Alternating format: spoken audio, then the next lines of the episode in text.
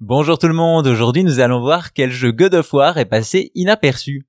Près de 20 ans après la sortie du premier opus, God of War est une série qui a acquis ses lettres de noblesse en revisitant les mythologies. Et si l'on pense d'ordinaire que la série se limite à la PlayStation, il y a un titre qui a sombré dans l'oubli et qui était disponible sur un support plutôt antique.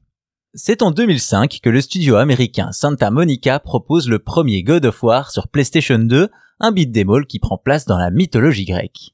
On y suit l'histoire du redoutable et violent Kratos dans ses péripéties avec les dieux de l'Olympe. À savoir qu'à partir de l'épisode sur PlayStation 4, c'est la mythologie nordique qui est mise à l'honneur, mais toujours en mettant en scène Kratos. Une série qui fait la joie de la PlayStation et des fans sur les consoles de salon, mais également en portable avec deux épisodes PSP que vous connaissez certainement. Pourtant, la liste ne s'arrête pas là et compte une autre aventure de Kratos sur un autre support, God of War Betrayal sur mobile. Autant vous le dire tout de suite, vous pouvez ranger vos smartphones ultra modernes. Ce God of War Trahison est sorti en 2007, soit juste avant le premier iPhone et utilise donc la plateforme Java très courante sur les portables de l'époque. Bien entendu, vu ces engins, difficile d'imaginer Kratos y exprimer toute sa puissance. Pourtant, le jeu ne s'en sort pas mal du tout et propose une histoire inédite se passant entre les deux premiers opus. Ce qui est prodigieux, c'est que l'univers de God of War y est parfaitement retranscrit dans un beat all platformer qui reprend les mêmes mécaniques que les autres opus.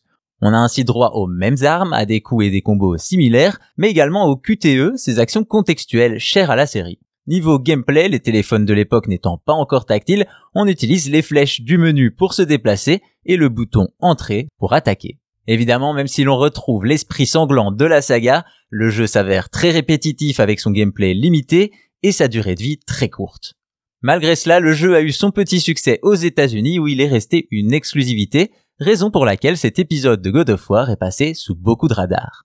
Quoi qu'il en soit, God of War Betrayal réussit une sacrée prouesse en important un tel univers et un tel esprit sur mobile, et ce bien avant les smartphones, décidément rien n'échappe à la colère de Kratos, pas même nos anciens portables.